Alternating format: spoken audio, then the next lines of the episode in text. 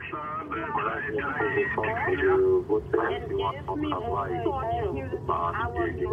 pushed me down. One of them was pressing my mouth with a pillow. He almost suffocated me, and others were pressing me all over my body so that I can shout. Nous allons être plus répressifs pour les gens qui, qui abusent notre hospitalité, les criminels, les délinquants, les réfugiés économiques. Euh, ce sont des, des illégaux euh, qui sont ici que pour euh, faire des actes criminels.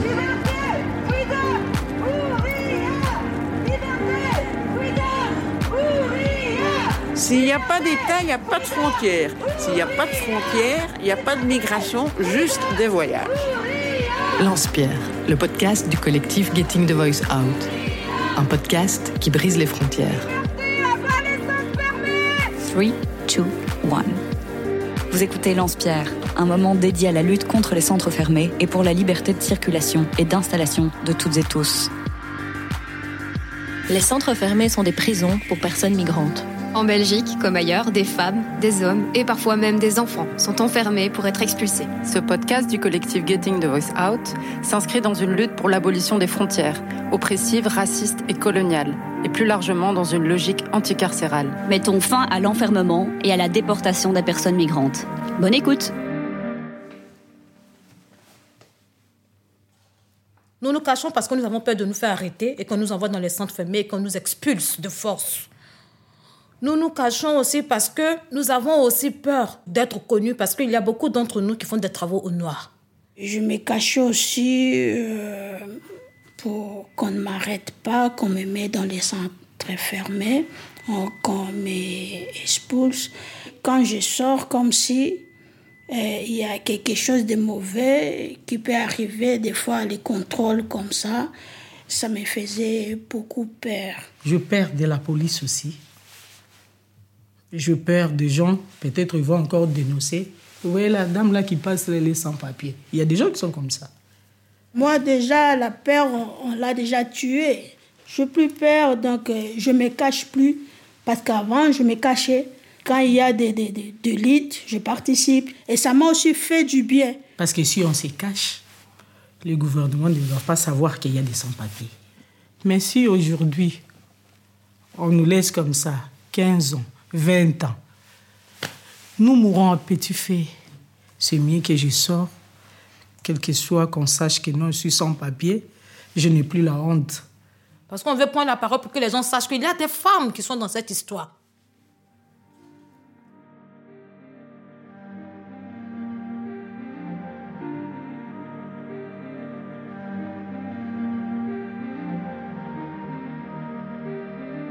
Bonjour Aline.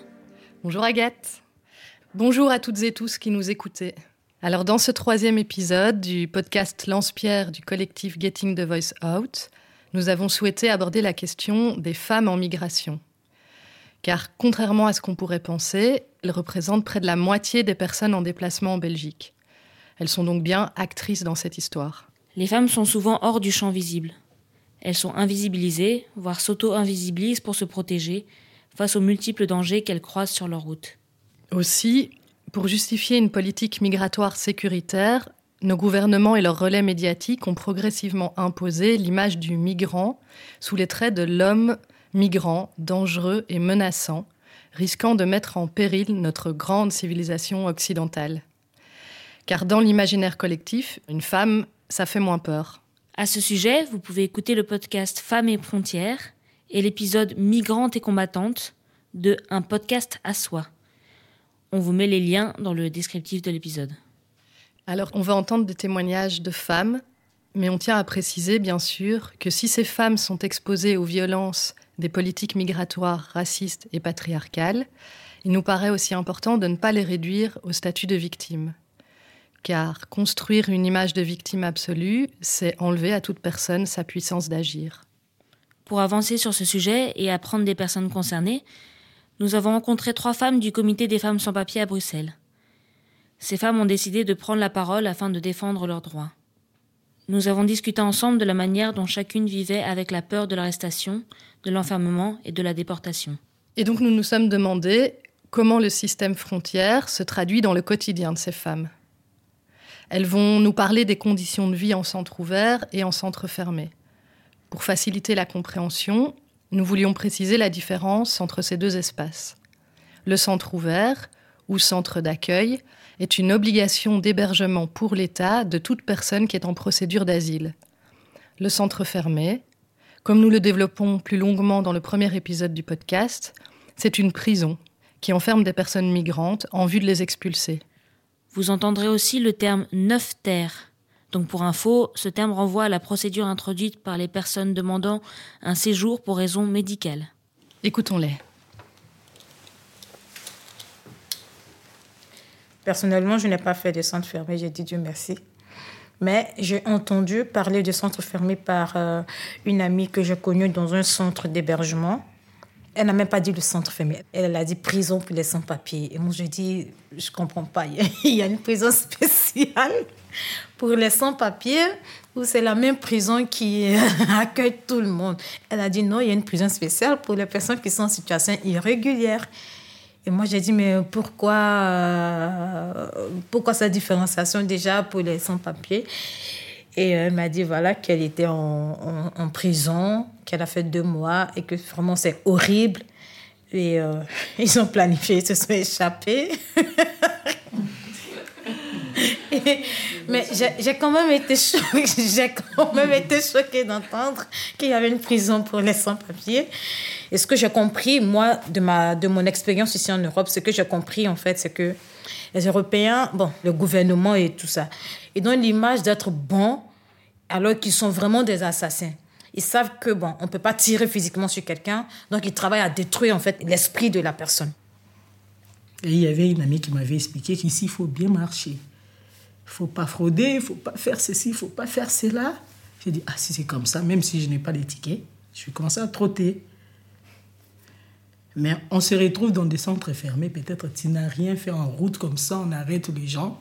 Et toi, comme tu étais dans le groupe là, on vous amène dans des centres fermés sans même vous interroger ni quoi là. Et pour moi, je peux dire que le centre fermé, c'est pas bien. Ce n'est pas bien parce que vous abîmez la tête de gens et vous abîmez la vie de gens. La personne qui était venue en Europe, en étant en centre fermé, en sortant, il devient détraqué. Pour quelle cause? Rien. Malgré que je n'ai pas vaincu ça, mais j'ai peur. J'ai cette angoisse-là. Enfermé quelque part, sans rien faire. C'est pas normal. Même si quand on est dans les centres d'accueil, on se demande là-bas, hein, quand est-ce qu'on va sortir ici? Parce que quand vous êtes là, on vous donne de, de l'ordre. Vous sortez les matins pour revenir les soirs. Vous êtes toujours enfermé, comme dans les prisons. Et quand c'est le week-end, vous sortez pour rentrer les dimanches. Par exemple, vous partez chez, chez d'autres amis, vous rentrez les dimanches. En rentrant seulement devant la porte de, centre d'accueil, vous commencez à dire Ah, ici aussi, on n'est pas libre. Donc, pour moi, je peux dire centre d'accueil, centre fermé, c'est presque la même chose. Moi, j'ai été dans trois, trois différents centres d'accueil d'hébergement. Mais quand je suis arrivée là-bas, j'ai dit, mon Dieu, je préférerais dormir à la gare du Nord que de me retrouver dans cet endroit. Parce qu'on est avec des personnes qui, qui, la majorité, ont vraiment perdu le bon sens. Et le fait d'être au milieu de ce genre de personnes, psychologiquement, ça agit sur vous. Dans les débuts, on m'a proposé un psychologue. J'ai dit, je n'ai pas besoin de psychologue. Mais à un moment, j'ai eu la nécessité. Et je me suis rendu compte que si je continuais à aller chez le psychologue, j'allais finir chez le psychiatre. Oui, donc j'ai dit à mon psychologue, écoute, c'est terminé, moi je viens plus te voir. Parce que j'étais comme dans une prison. Il a une heure de sortie, il a une heure de rentrée, il a des règles, il a des choses que tu, tu peux faire, il a des choses que tu ne peux pas faire. C'est pas sécurisé, il n'y a pas de caméra. Et c'est un centre dans lequel il y a des hommes et des femmes. On ne peut pas fermer les portes à clé. Chaque jour, on entendait, si c'est pas l'ambulance, c'est la police. Si c'est pas l'ambulance, c'est la police. Soit quelqu'un a sauté qui s'est suicidé, soit quelqu'un a poignardé l'autre. Et tout, tout ce truc-là, mis ensemble, à un certain moment, vous vous demandez si vous êtes encore normal on dort avec des personnes qui ont perdu en fait euh, le bon sens à cause de la situation. Et il y a cette peur de te, de te demander est-ce que tu vas pas te retrouver un jour comme ces personnes-là? C'est un monde de fous. C'est un monde fou. Un jour, euh, on m'a arrêté.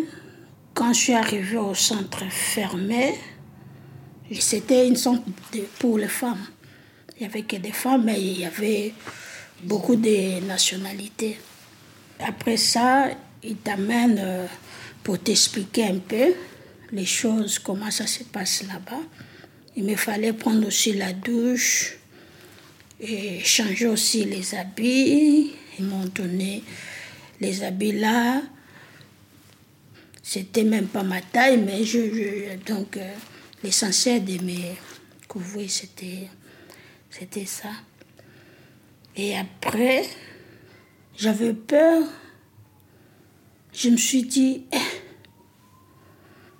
est-ce qu'on va, on va pas me tuer ici? Est-ce qu'on va pas m'étouffer ici? Est-ce que je vais sortir ici vivant? Comment je vais sortir ici?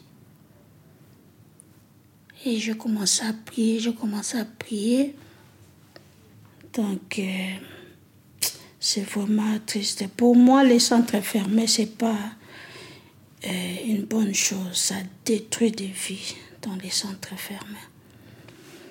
Parce que vous êtes là comme si vous n'êtes pas dans ce monde, comme si vous êtes euh, dans un autre monde. Donc c'est vraiment très triste. Je ne peux pas souhaiter ça, même à mon ennemi, je ne peux pas lui souhaiter ça. C'est vraiment... Je ne peux pas souhaiter ça. L'être humain reste l'être humain. Ce qu'ils ne peuvent pas supporter, qu'ils ne nous l'infligent pas que ne nous n'inflige pas, que trouve une autre solution que d'ouvrir à chaque jour des centres fermés, des centres fermés, des centres fermés. Quand tu, rentres, quand tu rentres chez eux à la maison, tu vois leurs femmes, ils voient leurs filles, ils voient leurs soeurs, ils voient leurs mères, ils sont contents. Ils sont contents. Pourquoi prendre des femmes pour aller les enfermer dans, des endroits? Pourquoi? C'est inhumain. Depuis qu'ils ont fait les centres fermés, qu'est-ce qu'ils ont rapporté en Belgique?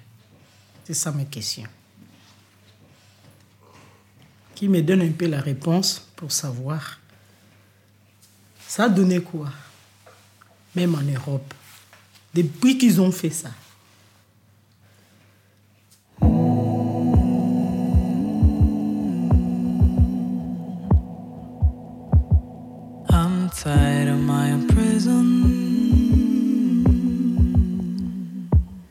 Seems I've seen enough those walls. I can feel no rhythm. And all my sensations are just the voice of that ego.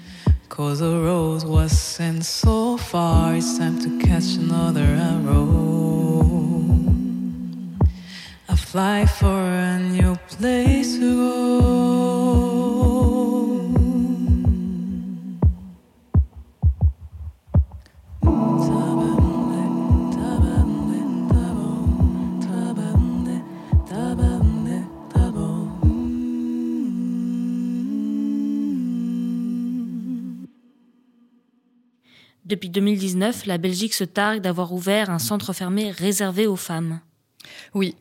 Et cette prison pour femmes migrantes est un immeuble situé dans le zoning industriel de Holzbeek, près de Leuven.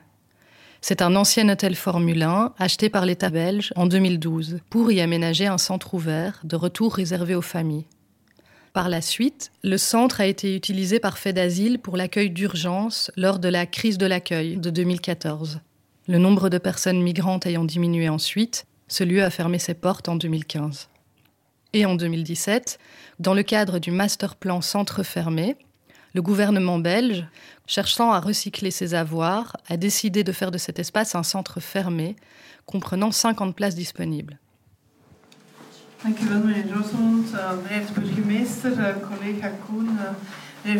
De. Ik heb uh, in de tijd Holsbeek aangekocht om als open centrum te fungeren. Dus uh, la décision de transformer cet ancien centre ouvert de retour puis centre d'accueil en centre fermé, c'était een choix bien réfléchi. Um, het is ook in het kader van uh, het masterplan hè, voor de gesloten centra dat in uitvoering is. Concernant l'accueil de manière générale, il y a des priorités um, qui sont clairement définies pour le futur. Um, on doit être plus sévère pour ceux qui abusent de notre hospitalité et voilà, euh, comme les criminels et les fauteurs de troubles en séjour illégal. Beste in al uw. Zoals collega De Blok heeft uitgelegd, kadert de inhuldiging van dit gebouw in de uitbreiding van de opvangplaatsen in gesloten centra. En vooral de humanisering ten aanzien van kwetsbare doelgroepen. Door zijn aard en door zijn structuur bevat het als voormalig hotel 32 kamers met ruimte voor één of twee personen. En die zullen de nieuwe bewoners voldoende privacy garanderen. In de nieuw ingerichte keuken kunnen de bewoners samen koken en de refter- en ontspanningsruimte werd in die mate verfraaid dat ze karakter kregen.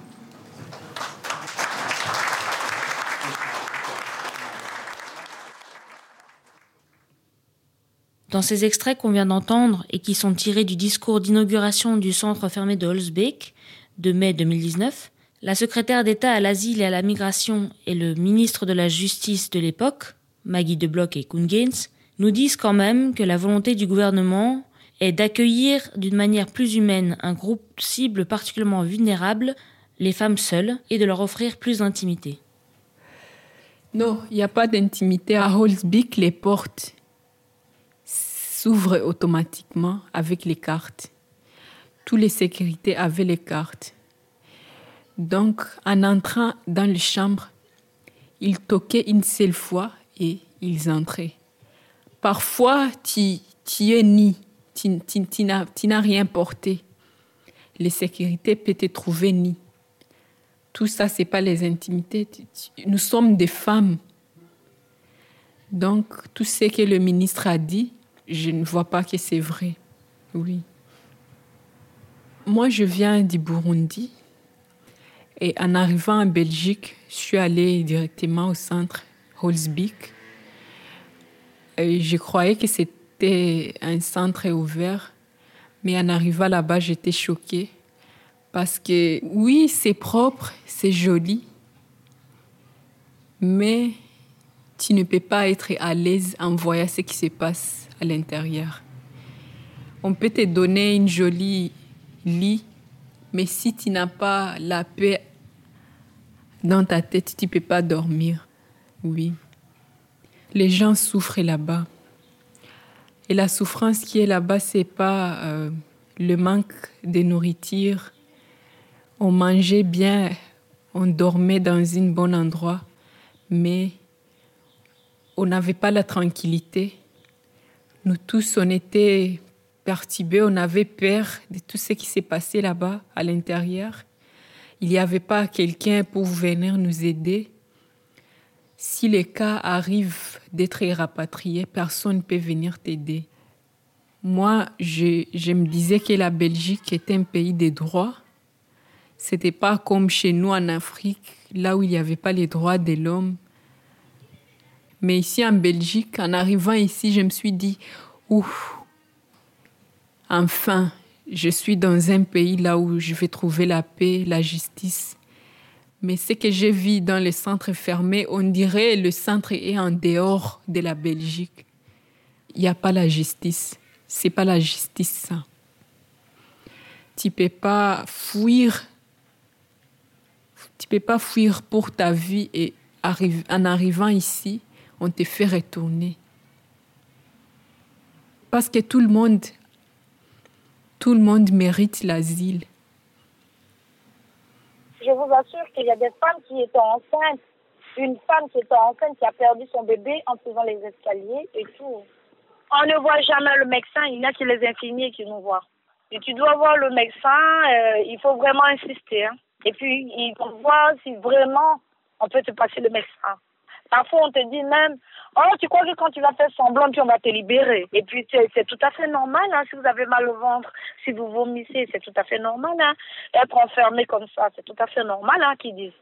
Ils nous incitent à partir. D'abord, le fait même de, de, de nous prendre comme ça à l'improviste, de nous enfermer encore dans un cachot avant de partir, ce n'est pas normal. Parce que si on, on nous dit de prendre nos affaires, de rentrer chez vous, moi je réponds simplement que la terre n'appartient à personne.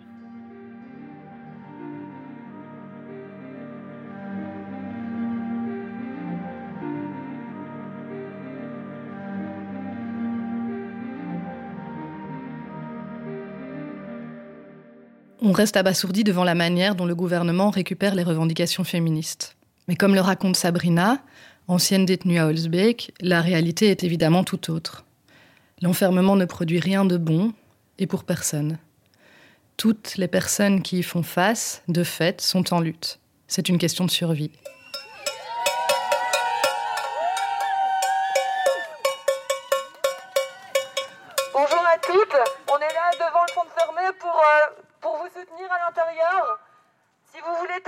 ce qui se passe à l'intérieur, on a un numéro sur lequel vous pouvez nous appeler.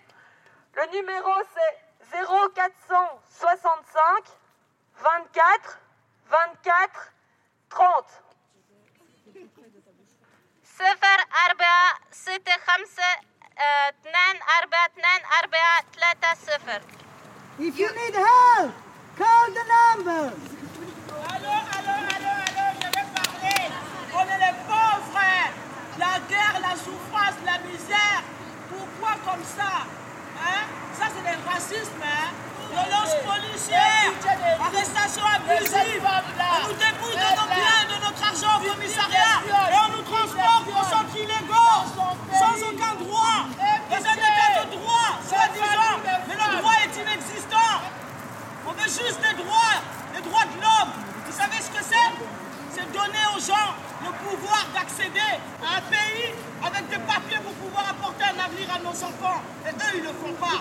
Et il y a des violences policières à l'aéroport, des femmes étouffées, des femmes à qui on arrache le voile parce qu'elles sont musulmanes, des femmes à qui on arrache leur soutien parce qu'elles sont femmes.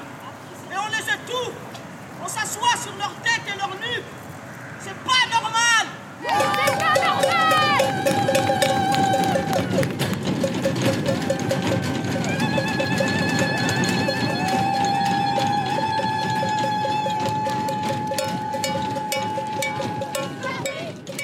Les violences patriarcales viennent se nicher à chaque étape du parcours migratoire.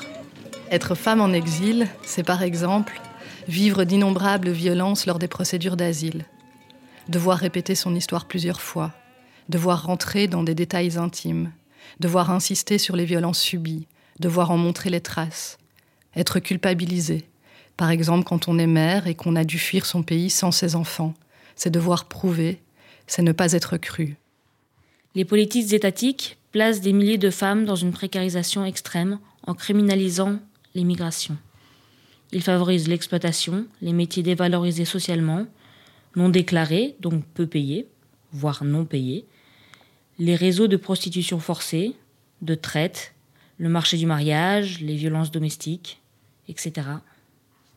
Et au milieu de tout ça, il y a les centres fermés, ou plus exactement les prisons pour étrangers et étrangères, qui sont des lieux supplémentaires où s'opèrent des violences sexistes, physiques et verbales. Mais parce qu'on a cette soif de liberté, on a cette soif vraiment de vie là, qu'on prend le risque. C'est un risque. En passant par l'eau, quatre pays pour arriver dans un pays, tu sais même pas nager.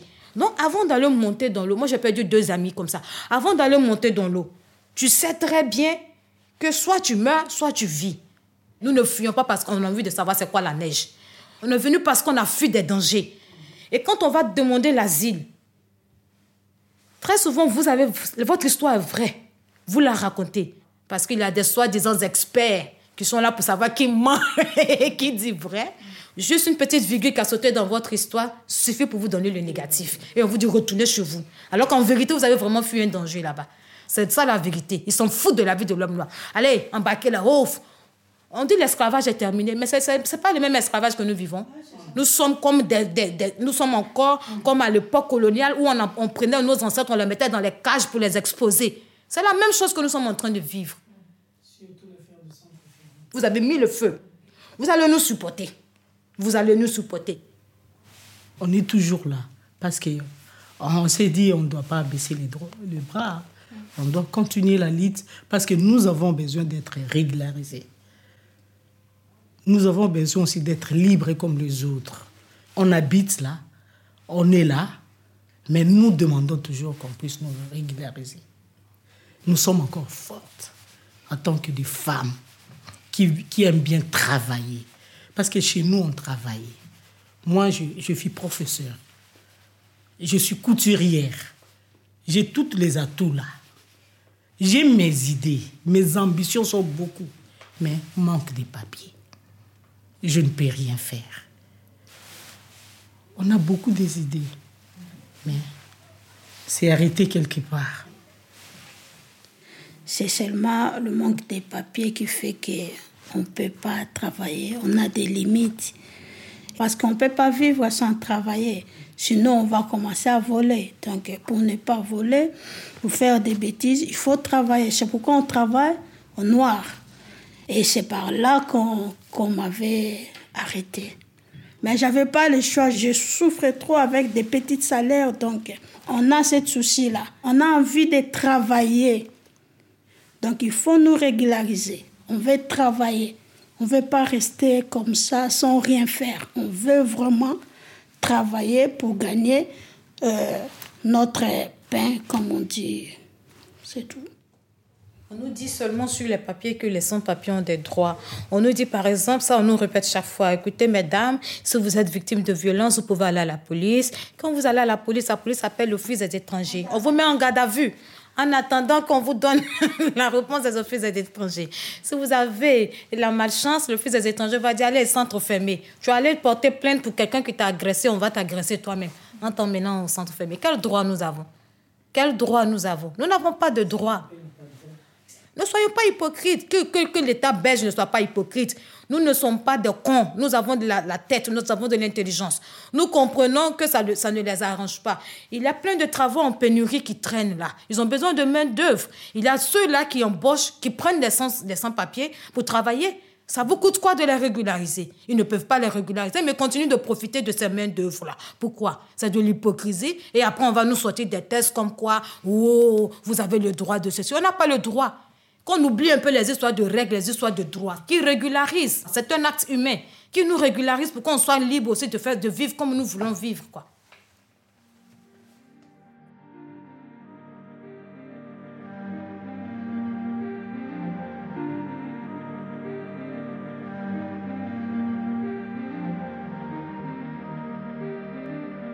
Et voilà, on arrive à la fin de cet épisode.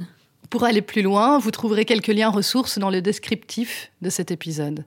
Et pour suivre l'actualité des luttes en centre fermé et retrouver plus de témoignages, vous pouvez toujours aller sur le site www.gettingthevoiceout.org.